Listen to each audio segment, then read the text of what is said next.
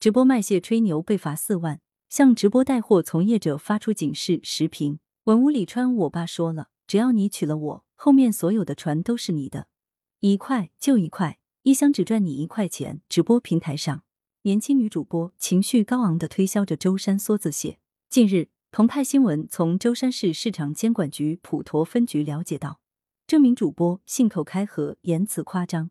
属于虚假宣传，已对其作出罚款四万元的行政处罚。看直播画面，简直是满满的卖蟹招亲的既视感。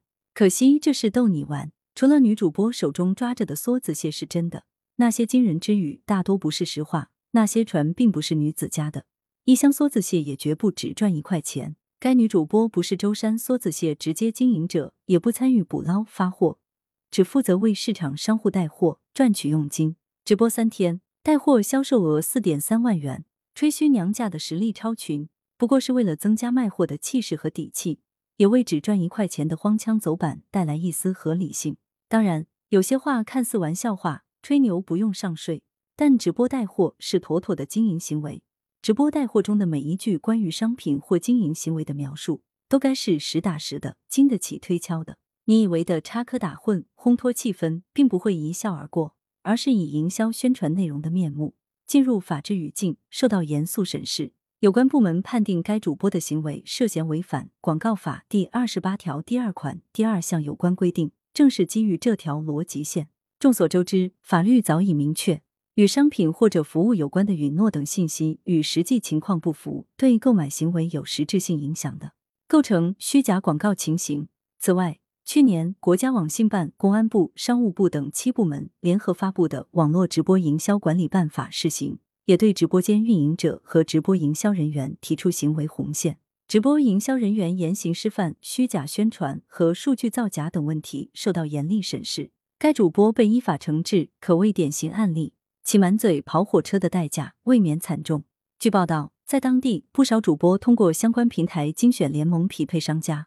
从外地来到舟山直播带货梭子蟹，期间主播和商家各司其职，主播负责带货，商家管发货售后。这种模式有其客观背景，效果也不错。但问题是，极易造成宣传与产品及售后分离。有些主播连商品都不经手，却照卖不误，这其实是暗藏风险的。另一案，名义里这起虚假宣传案例的处置，向所有直播带货的经营人员发出警示。唯有依法经营，言之有据，尊重消费者，也尊重自己，才能不翻车、不惹祸。应该看到，一些直播带货的主播依然惯于开玩笑、逗个乐子。客观上，直播间的带货行为有其特殊的情境，需要气氛组的存在，以吸引消费者。可以想见，在竞争激烈的情况下，一些主播就可能各显神通，用话术争取优势地位。但任何应对竞争之策都不可脱离合法性、合理性。直播带货的主播并不拥有话术豁免权，而是必须为说出的话、做出的承诺负责，否则一定会遭到惩处。近年来，随着直播带货纳税、互联网营销师国家职业技能标准出台，直播带货资质日益被强调，直播带货生态已经逐步走出野蛮生长阶段，向规范化、法治化方向迈进。在这种情况下，适者生存、优胜劣汰成为明显态势。